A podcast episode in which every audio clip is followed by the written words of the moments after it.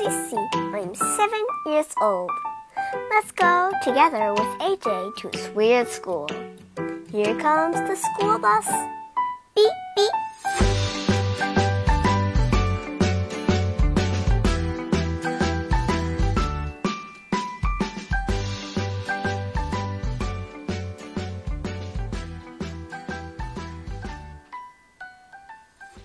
My Weird School 1 Miss Daisy is Crazy. Chapter 1 I Hate School. My name is AJ. I like football and video games, and I hate school. Our teacher, Miss Daisy, was taking attendance. It was the first day of second grade. Miss Daisy told everyone in the class to stand up say our name, and say something about ourselves. All the kids laughed when I said I hated school. There was nothing funny about it. I learned a lot in my eight years. One thing I learned is that there's no reason why kids should have to go to school. If you ask me, kids can learn all we need to learn by watching TV. You can learn important information like which breakfast cereal tastes the best, and what toy you should buy, and which shampoo leaves your hair the shiniest. This is stuff that we'll need to know when we grow up. School is just this dumb thing that grown ups set up so they won't have to pay for babysitters. When I grow up and have children of my own, I won't make them go to school. They can just ride their bikes and play football and video games all day. They'll be happy, and they'll think I'm the greatest father in the world. But for now, I want to let my new teacher, Miss Daisy, know from the very start how I felt about school.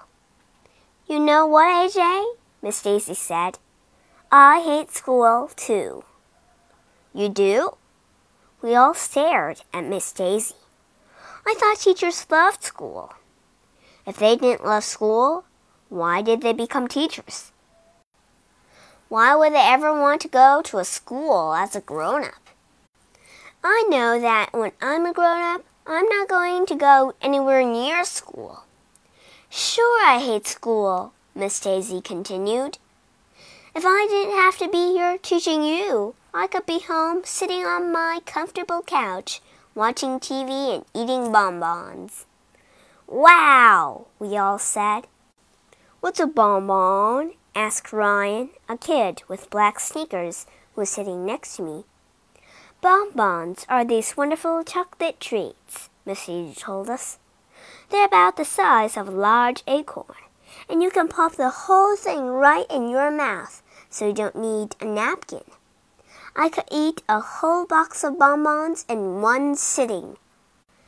They sound delicious, said Andrea Young, a girl with curly brown hair. She was sitting up real straight in front of the class with her hands folded like they were attached to each other.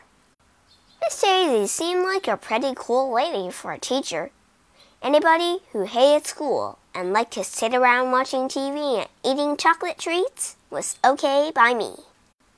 Me and Miss Daisy had a lot in common. Maybe going to school wouldn't be so terrible after all. Chapter 2 Dumb Miss Daisy and Principal Klutz. Miss Daisy said it was time for us to clear off our desks and see how much we knew about arithmetic. Ugh. If I gave you 58 apples and Principal Klutz took twenty-eight of them away, Miss Daisy asked. How many apples will you have left? AJ?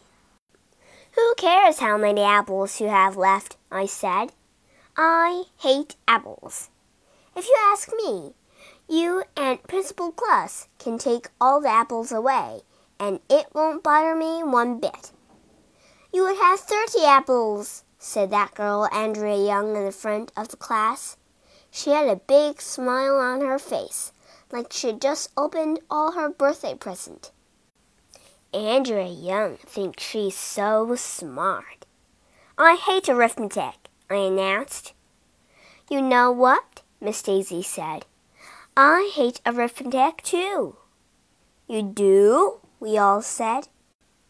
Sure. I don't even know what you get if you multiply four times four. You don't? I have no idea, Miss Daisy said, scratching her head and wrinkling up her forehead like she was trying to figure it out. Maybe one of you kids can explain it to me. Boy, Miss Daisy was really dumb. You and I know what you get when you multiply four times four. But that smarty pants I know everything girl Andrea Young beat me to it and got called on first. If you put four crowns in a row, she told Miss Daisy as she put a bunch of crowns on top of her desk, and you make four rows of four crowns, you'll have sixteen crowns. See? Then she counted the crowns from one to sixteen. Miss Daisy looked at the crowns on Andrea's desk. She had a puzzled look on her face. I'm not sure I understand, she said. Can somebody else explain it to me? Michael Robson, this kid wearing a red t shirt with a dirt bike on it, explained four times four again, using pencils. He had sixteen pencils on his desk in four rows of four pencils. Miss Daisy still had a look on her face like she didn't understand. What will happen if you subtract half of the pencils? she asked. Michael took away two of the rows of pencils and put them in his pencil box. Then you would have eight pencils, we all said. Andrea Young added, Half of sixteen is eight. Miss Daisy wrinkled up her forehead until it was almost like an accordion. She still didn't get it. She started counting the pencils on Michael's desk out loud and using her fingers. She got it all wrong. We gathered around Michael's desk and tried to explain to Miss Daisy how to add, subtract, multiply, and divide numbers using the pencils. Nothing worked. Miss Daisy had to be the dumbest teacher in the history of the world. No matter how many times we tried to explain, she kept shaking her head. I'm sorry, she said. It'll take me a while to understand arithmetic. Maybe you can explain it to me more tomorrow. For now, we have to clean off our desks because Principal Klutz is going to come in and talk to us. I know all about principals. My friend Billy from around the corner, who was in second grade last year, told me that the principal is like the king of the school. He runs everything. Billy says that if you break the rules, you have to go to the principal's office, which is in a dungeon down the basement. Kids in the dungeon get locked up and are forced to listen to their parents' old CD for hours. It must be horrible. Miss Daisy told us to be on our best behavior so Principal Klutz would see how mature we are. Finally, he walked into our room. Welcome to the second grade, he said cheerfully. I'm sure we're all going to have a wonderful year together. Principal Klutz said a lot of stuff about the rules of the school. We're not allowed to run in the halls, and we're not allowed to chew gum. Stuff like that.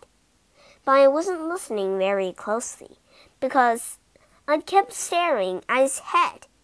He had no hair at all. I mean, none. His head looked like a giant egg. When Principal Klutz was all done telling us the rules of the school, he asked if anybody had any questions about what he had said. Did all your hair fell out of your head? I asked. Or did you cut it off? Everybody laughed. even though I didn't say anything funny. Miss Daisy looked at me with a mean face. Actually, it was both, Principal Klutz replied with a chuckle. Almost all of my hair fell out on its own, so I decided to shave the rest of it off. That's the saddest story I ever heard, said this girl named Emily, and she burst into tears. Don't feel bad, Principal Klutz said. It could have been a lot worse. How? sniffed Emily. Well, at least my brain didn't fall out of my head. We all laughed, even Emily. Principal Klutz was a pretty funny guy for a principal. Any other questions? Do you have a dungeon down the basement where we put the bad kids? I asked. Actually, the dungeon is on the third floor, Principal Klutz replied. Nobody laughed this time. He quickly told us that he was just making a joke and that he didn't have a dungeon at all. Principal Klutz must have felt bad that we didn't think his joke was funny, because he invited us all up to the front of the room to touch his bald head. We did, and that made everybody feel a lot better. Principal Klutz seemed nice, but a lot of people seem nice when you first meet them. Then later you find out that they are evil villains who plan to take over the world. I bet he was lying about the dungeon.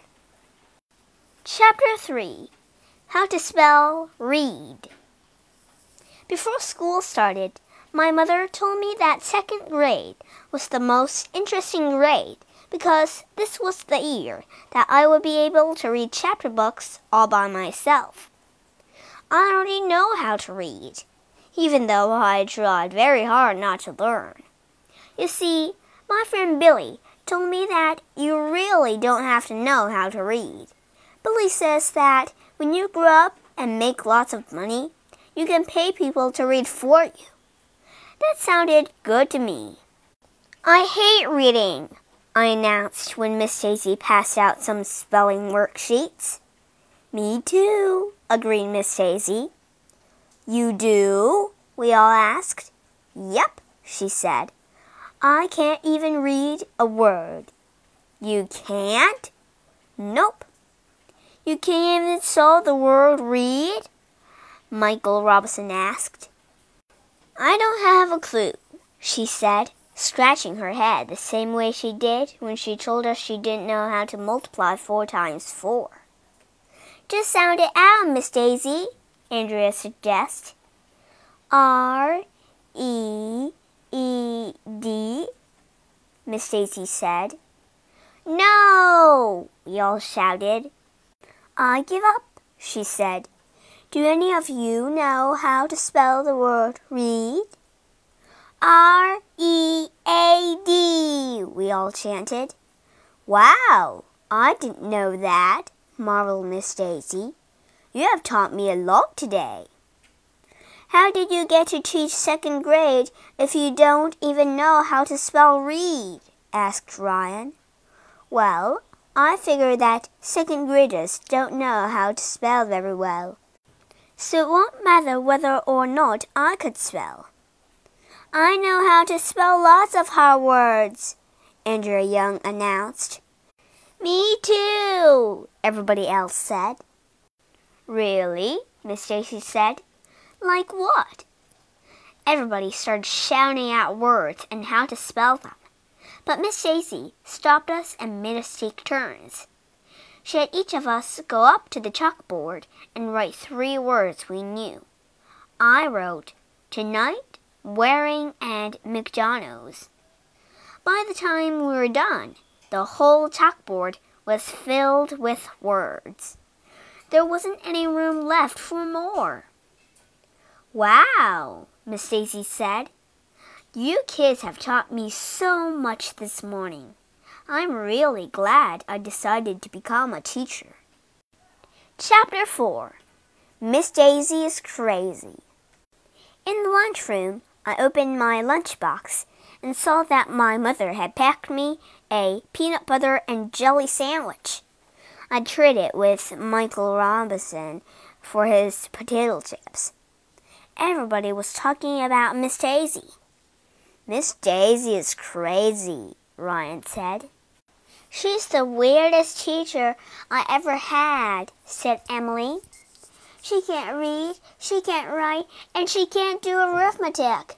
What kind of a teacher is that? A bad one, I said. Hey, I just followed something, Michael Robinson was able to say, even though his mouth was full with peanut butter. Do you think that maybe Miss Daisy isn't really a teacher at all? What do you mean? Ryan asked. Maybe she's an impostor, said Andrea. An impostor? What's that? I asked. Somebody who imposts? No, silly. An impostor is somebody who pretends to be somebody else, Andrea explained. She might be a fake teacher. Maybe Miss Daisy is really a jewel thief or a bank robber, I guessed. Maybe she snuck into the school and is hiding so the police won't catch her. I think you're the one who's crazy, Andrea giggled, choking on her milk. But what if Miss Daisy was a bank robber? Or she could be a horse thief or a cattle rustler or somebody who parks where there is a yellow line on the curb. My head was starting to fill with all kinds of awful things Miss Daisy could be. Maybe Miss Daisy kidnapped our real teacher and is holding her for ransom, I suggested. Wow, you really think so? Emily asked, looking all scared. What's ransom? asked Ryan. My mom tells me I'm handsome, Michael Robinson climbed. Not handsome, ransom, said Andrea. I don't know what it is, but whenever somebody is kidnapped, they get held for it. In cartoons, people who get kidnapped are always tied up to railroad tracks, I reminded everybody. Maybe our real teacher is tied up to some railroad tracks right now. We've got to save her, said Emily, and she went running out of the lunchroom. Wait a minute, said Michael Robinson. That doesn't make sense. If Miss Daisy can't read or do arithmetic, how is she going to be able to kidnap a teacher and tie her to a railroad track? She doesn't look like a kidnapper to me, Ryan said. We should tell Principal Klutz, said Andrea. He'll know what to do. No, I shouted. Don't you see how good we have it? If we tell Principal Klutz how dumb Miss Daisy is, he'll fire her and replace her with a real teacher. A real teacher who knows reading and writing and arithmetic. We'll have to learn all that stuff. You don't want that, do you? No way, said Michael Robinson. I don't care if she's an impostor or a bank robber or a kidnapper, I said. I like her. I say we keep her. Me too, Michael Robinson agreed. I think she's cool. Okay, let's not tell anybody, I said. It will be our little secret. We all agreed. Our lips would be sealed but not sealed with glue or anything. That would be gross. Chapter 5 The Most Genius Idea. After lunch, we had recess, which means we get to go out in the playground and run around. Miss Daisy said we need to burn off energy. Now, this is more my style, I announced when we got outside. I made a beeline for the monkey bars. Then me and some other kids hit the swings. After that, all the boys had a contest to see who could spin around in circles the longest without throwing up. Michael Robinson won. Then we all sat down on the grass. Even though Miss Daisy was a pretty cool teacher, we all agreed that we hated school. We made a promise to each other that we would hate school forever, even if we changed our minds and decided that we liked school. That's when Ryan came up with the most genius idea in the history of the world. This was his idea. We should buy the school.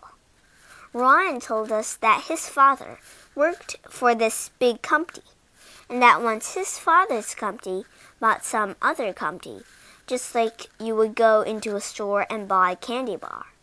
Ryan said it happens all the time. He said he didn't see any reason why we can buy the school just like that. If we bought the school, what will we do with it? Michael Robinson asked. We could do anything we want with it. We'd own it.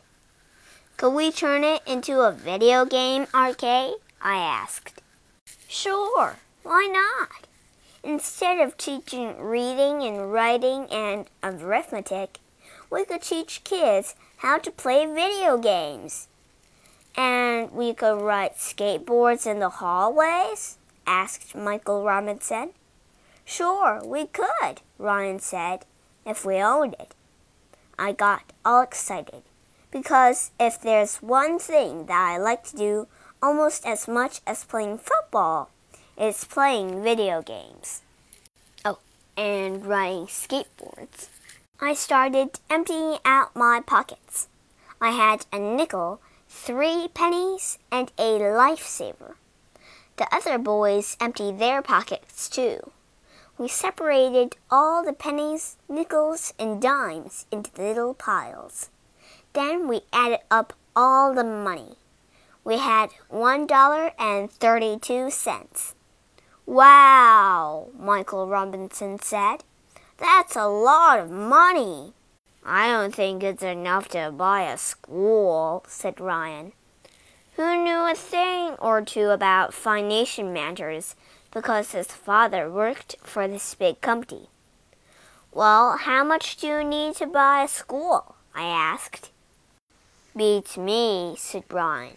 We better ask Miss Daisy. We all rushed inside after recess and asked Miss Daisy how much it would cost to buy the school. Gee, I don't know, said Miss Daisy, who didn't seem to know much of anything. Why do you want to buy the school? We want to turn it into a video game arcade, I told her. What a great idea, she beamed. I love video games. There's so many schools and so few video game arcades. It makes perfect sense to turn some of those schools into video game arcades. I'll arrange a meeting with Mr. Klutz tomorrow so we can ask him if we can buy the school. But right now we have to go to Mrs. Cooney's office. Mrs. Cooney's office is down the hall from our class. She says she's the school nurse, but personally, I think she's a spy. I'll tell you why. There's this big poster on her wall that says this E Y W X L E O P L S J R M Q M W J R G A. I tried to read it and it didn't make any sense at all. Even Andrea Young didn't know how to read the poster, and she knows everything. I think Mrs. Cooney has created a secret code, and she's using the poster to send mystery spy messages. I'll have to keep an eye on her. When we walked into Mrs. Cooney's office, she had us all line up in size order. I was one of the short kids, so I had to stand in the front of the line. Then Mrs. Cooney told us to take off our shoes. At first, I thought she didn't want us to track mud all over her office. But then she told us that she was going to weigh and measure us. Obviously, she is trying to gather information about us, because that's what spies do. My friend Billy says that the heavier you are, the smarter you are, because heavy people have better brains. But I think Billy just says that because he is overweight. I weigh 52 pounds. Mrs. Cooney showed us this awesome ruler she has. It is made of metal and stretches out six feet long. When she presses a button, the whole thing shoots into her hand and disappears like magic. That's cool. I'll bet she has a lot of other spy tools too. She won't let us play with her magic ruler.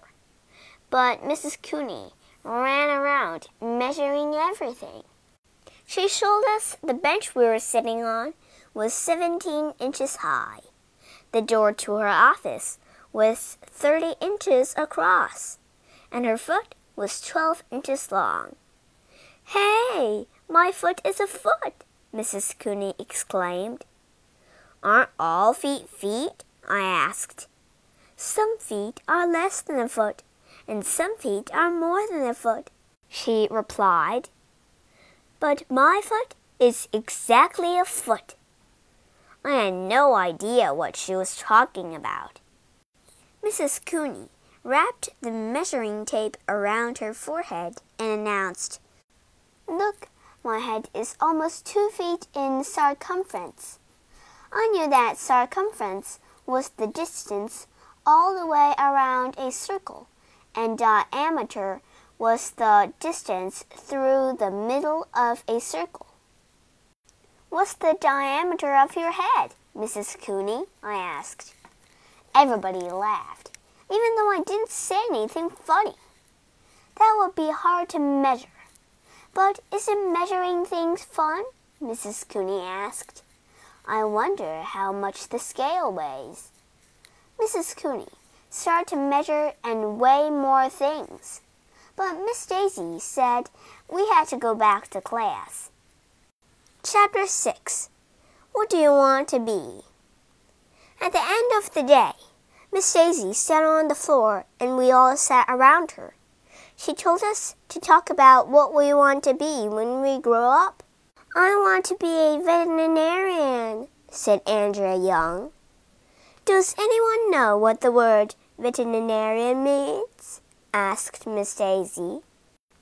That's somebody who doesn't eat meat, said Michael Robinson. It is not, I said. That's a vegetarian. A veterinarian is somebody who thought in a war. That's a veteran, Miss Daisy said. Andrea, would you like to tell the class what a vegetarian does? A vegetarian is a animal doctor. That Andrea Young thinks she knows everything. But for once, I knew she was wrong. Animals can't be doctors, I said. Everybody laughed, even though I didn't say anything funny. Miss Daisy said a vegetarian is a doctor who takes care of animals. That made a lot more sense than that dumb thing Andrea said. Emily was next, and she said she wanted to grow up and become a nurse in a hospital. Why do you want to do that? I asked. People come into hospitals all sick and injured. Their arms fall off, their guts hanging out. AJ, Miss Daisy said in her serious voice. Emily got all upset and ran out of the room crying. What did I say? I asked. What do you want to be when you grow up, AJ? Miss Daisy asked. I'm going to be a famous football player, I said. Really? And what do you choose that field? Because I love football, I said. And if I was a football player, I won't have to read or write or do arithmetic or go to school. My friend Billy told me that football players are really dumb. Your friend told you that? said Miss Daisy. Yeah, Billy is really smart. He also told me that if you dig a hole deep enough, you can dig all the way to China. And if you fall into that hole, you fall all the way through the earth and pop right out the other side. And you'd be moving so fast that you shoot all the way into outer space. Michael Robinson said that sounded cool. He decided that instead of becoming a fireman, he wanted to become one of those holding astronauts. Emily came back into the room with a tissue. Everybody else went around in a circle saying what they wanted to be. This girl named Lindsay said she wanted to be a singer. Ryan said he wanted to be a businessman like his dad. Andrea Young said that if she couldn't be a veterinarian, she wanted to be a teacher like Miss Daisy. Then she gave Miss Daisy a big smile. I ate her. Chapter 7 Bonbons and Football.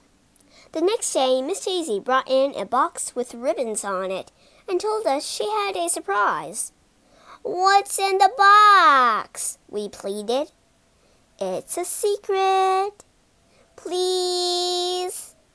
Well, okay, she said, opening the box. It's bonbons. Miss Daisy said she thought we might be able to use them for arithmetic problems so we could learn together. She put the bonbons on the table in front of the room.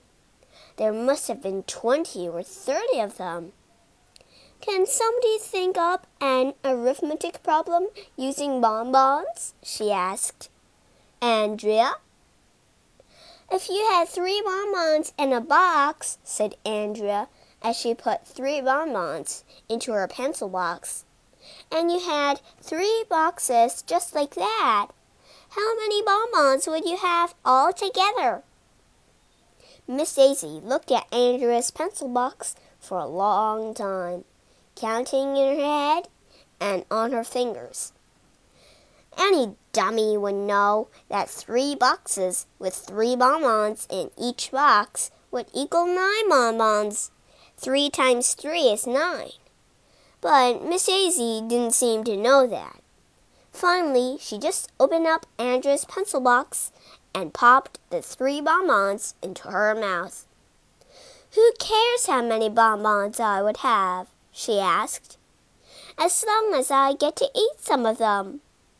Miss Daisy really needs a lot of help with arithmetic.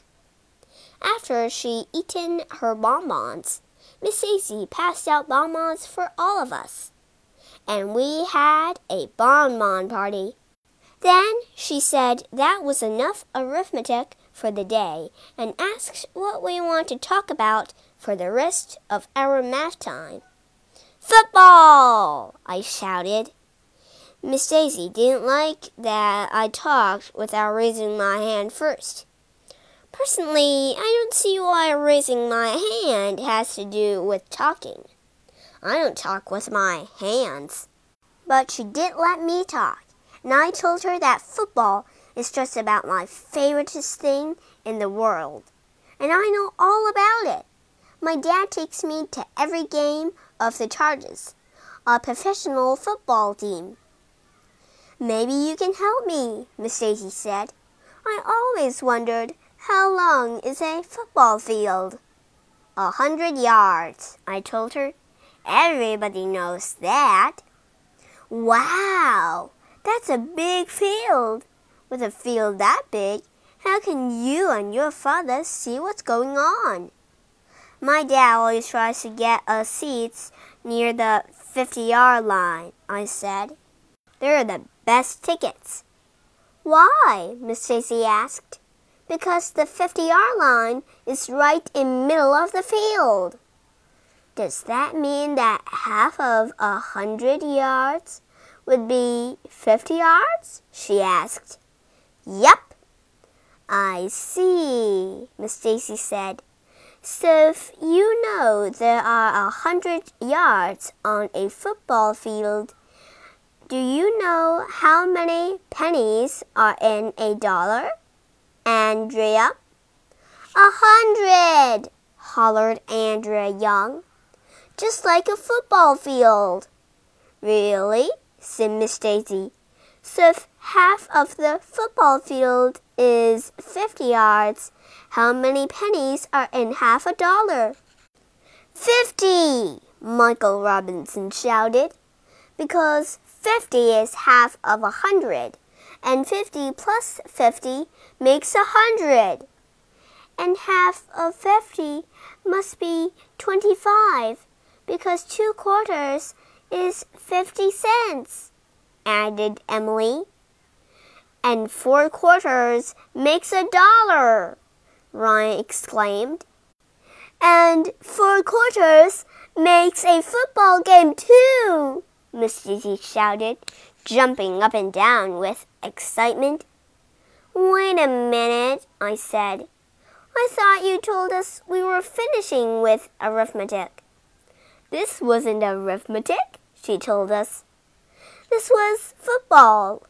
Well, okay, I said. Just as long you weren't trying to sneak arithmetic into our conversation about football. Would I do that? Miss Daisy asked. And then she winked at me.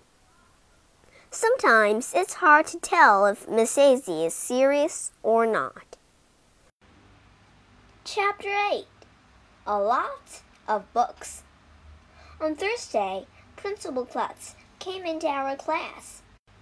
He was wearing a hat, which almost made him look like a regular person who had hair on his head. I have to go to a meeting, Principal Klutz told us. But I heard that some of you second graders had something important that you want to discuss with me. Miss Daisy said that I could ask my question. Can we buy the school? Hmm, Principal Klutz said. Hmm is what grown-ups say instead of er or um or uh when they don't know what to say. Why do you want to buy the school? Principal Klutz asked. Because we want to turn it into a video game arcade, I told him. I see, the principal said. Schools cost a lot of money. How much? I asked. If you tell us how much it will cost, we'll raise the money. I'll tell you what, Principal Klutz said. I can't sell the school, but I can rent it to you for a night. Do you know the difference between renting and buying? Andrea Young got her hand up first as usual. When you buy a video, you get to keep it forever, she said. If you rent it, you have to return it to the video store in a couple of days. That's right, the principal said. Would you be interested in renting the school for a night? How much would it cost? I asked. One million pages, Principal Klutz replied. Huh? If you kids read a million pages in books, you can turn the school into a video game arcade for one night. A million pages. That sounded like a lot of books. How about a thousand pages? I suggested. A million, said Principal Klutz. That's my final offer. Take it or leave it. Would it be okay if some of the other classes helped us out? Miss Daisy asked. Certainly, Principal Klutz said. The more the merrier. And I'll tell you what I'm going to do.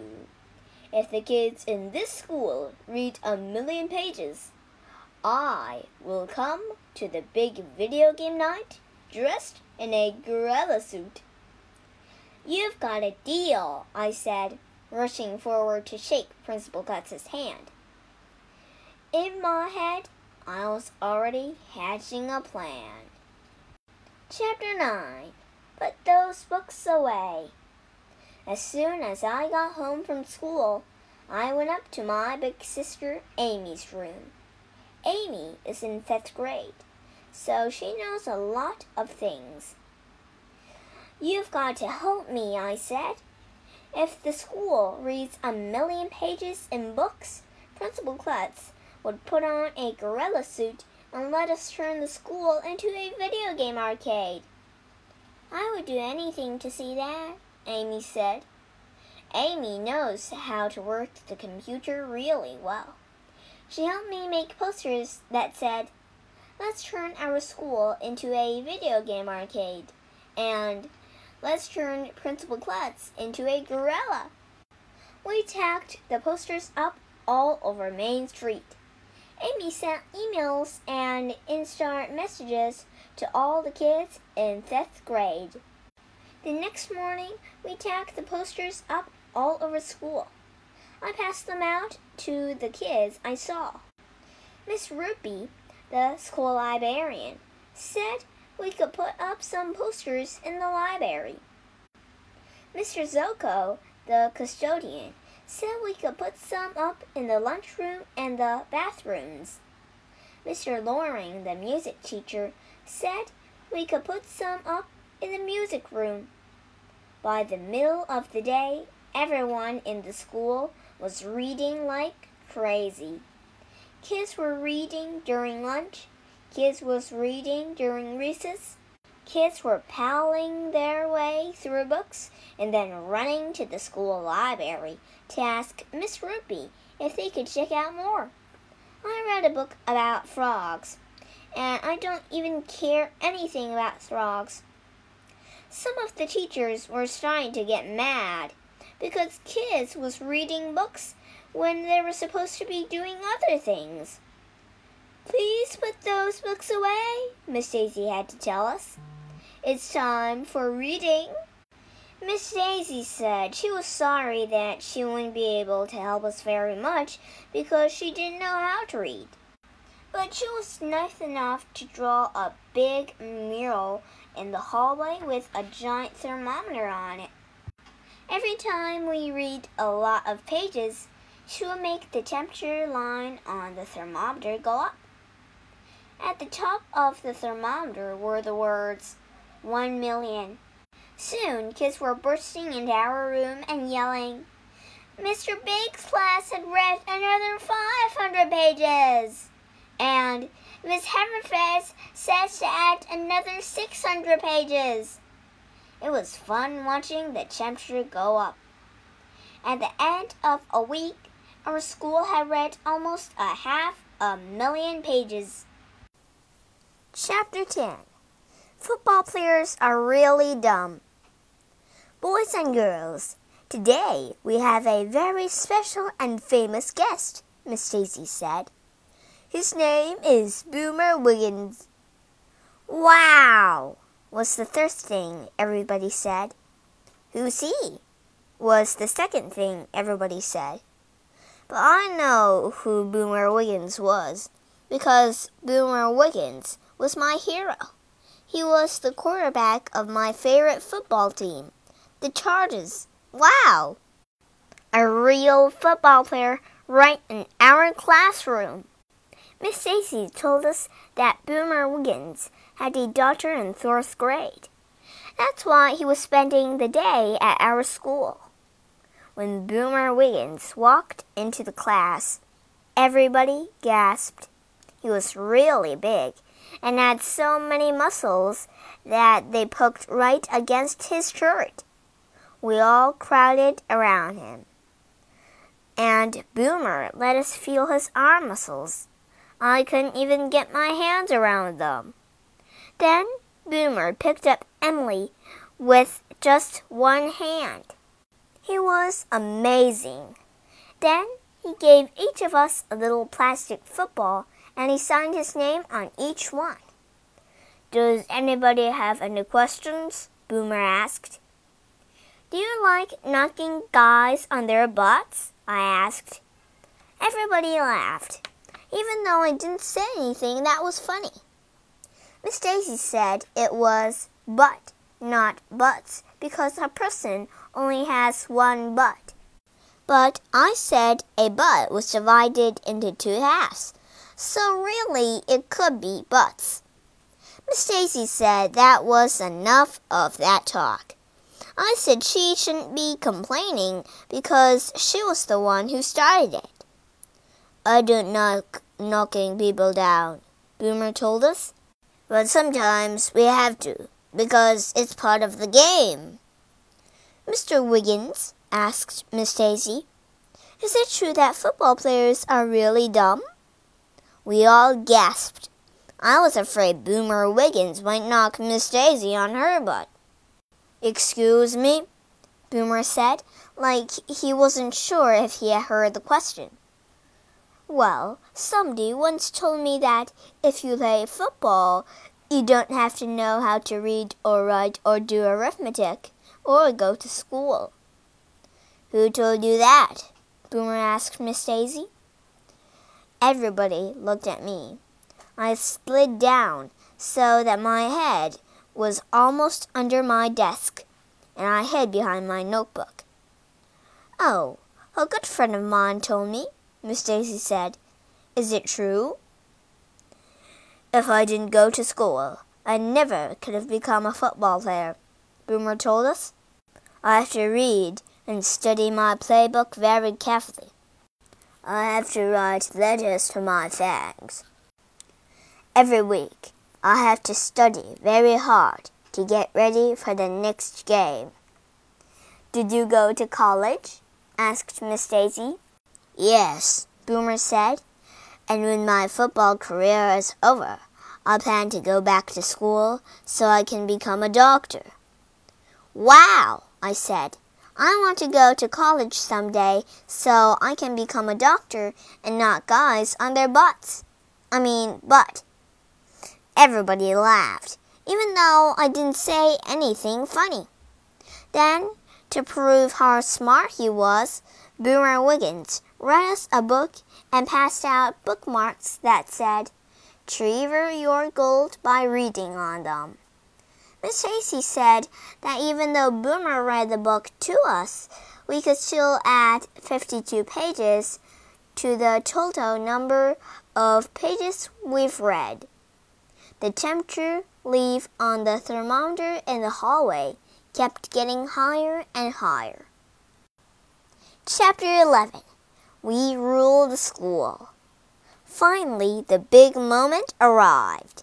It was Andrea Young, of course, who read the one million pages. We all cheered when Miss Daisy went out in the hallway and filled in the top of the thermometer all the way up to the words one million. That Friday night, everybody in the whole school showed up at school. Can you believe it?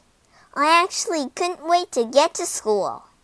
On the weekend, when we got there, a big banner was hanging over the front door that said, We read a million pages on it. Principal Klutz was waiting for us. He was wearing a gorilla suit just like he promised. Inside there was a table of snacks and treats and juice. Miss Daisy had brought in bonbons. But best of all, the gym was filled wall to wall with video games. I had never seen so many video games in my life. Families had brought in lots of TV sets, game systems, and games, and lined them up all around the gym. We can play all we wanted, and the only rule was that you had to take turns. For the kids who didn't like video games, there were tables of board games set up in the middle of the gym. I think they're called board games because you get so bored playing them. I play just about every video game in the gym. After a few hours of staring into screens, I had a splitting headache. My hands hurt, and I thought my eyes were going to fall out of my head. It was the greatest night of my life. Chapter 12 Poor Miss Daisy. Monday at school, we had social studies. Miss Daisy said she was really sorry, but she didn't know anything at all about social studies, and that we have to help her. I don't even know the name of the first president of the United States, she told us. You don't? We all said. I haven't a clue. It was George Washington, we all shouted. Really? Miss Daisy said with a wink. Never heard of him. I was beginning to suspect that Miss Daisy might have been just pretending that she didn't know anything all along. One day I caught her looking at a piece of paper, and her eyes were moving back and forth like she was watching a ping pong game. Hey, you're reading, I said. I'm not, she insisted. You know I can't read.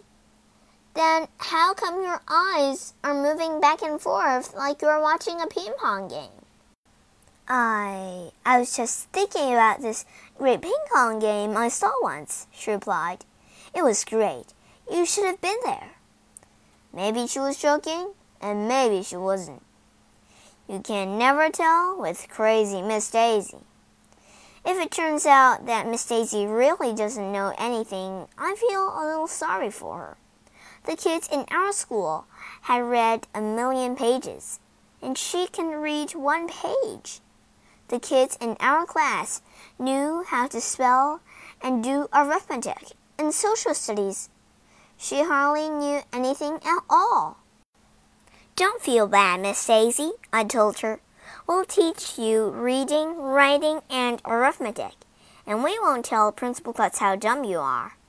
She gave me a big hug. It will be hard working teaching Miss Daisy everything that she doesn't know.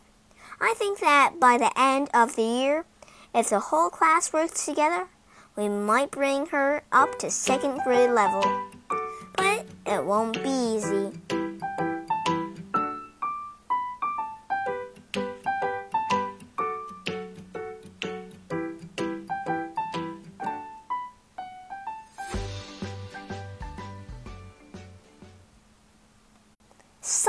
Weird is going on. Miss Daisy, who teaches second grade, doesn't know how to add or subtract. Not only that, she doesn't know how to read or write either. She is the dumbest teacher in the history of the world.